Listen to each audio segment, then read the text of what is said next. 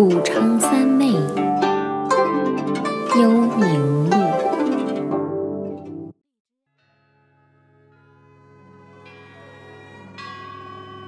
南朝宋武帝永初二年的时候，张春时任武昌太守。那年发生过这样一桩怪事：当时有户人家正在嫁女儿，可还没等新娘上轿子。他竟突然像换了个人一样失去了心性，跑出家门殴打了轿夫和马匹，还说不愿意嫁给凡夫俗子这样奇怪的话。家里人急坏了，连忙请了位巫祝来帮忙。巫祝说：“是邪魅在作怪。”他把新娘带到了江边，击鼓做法，祝祷天地来替他治疗。武昌太守张春听说了这件事后，觉得巫祝这么做不过是在诓骗百姓，于是他要求巫祝必须在一天之内捕获他所谓的妖媚。没过多久，人们看到江里有什么东西在游动，定睛一看，有一条青色的大蛇蜿蜒而至，爬到了江边。巫祝迅速用一把巨大的钉子钉住了他的头。等到日上三竿的时候，人们又看到一只大乌龟从江里偷偷游上岸来。巫祝又用朱砂在乌龟背上画了道符咒，重新把它送回了江里。到了傍晚时分，江中出现了一只巨大的扬子鳄。他或沉或浮，向着巫祝这边游来。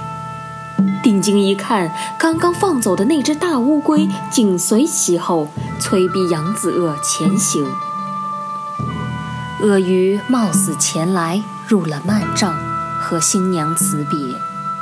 这时，新娘忽然泣不成声，谁劝也止不住，只听见她说什么“从此就失去了心上人了”之类的话。哭了许久之后，情绪终于稳定，神智因而也渐渐清醒了。巫祝把所获的青蛇和扬子鳄都带来给太守张春看，张春这才相信了巫祝的灵验。有的人问巫祝说：“这三种妖魅都是什么来头呀？”巫祝说：“青蛇。”是来查探情况、通风报信的；来和新娘辞别的扬子鳄是媒人，而那只心急如焚的乌龟，正是那姑娘不清醒的时候嚷嚷的心上人。东汉时乌风大畅，一直到魏晋六朝时期都不曾衰减。又适逢佛道兴盛。其盛行又似乎有了动力，所以从官方到民间都弥漫着浓重的巫风。而今天和大家分享的这则故事，让我们多少也可以窥见六朝民众的一些生活状况，或是说信仰情况。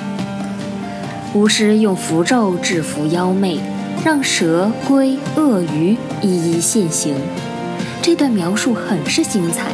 即便是现代的我们听起来也会觉得怪异神奇，更何况当时那些身临其境、亲眼目睹这一活动的南朝民众呢？他们定是深信不疑了。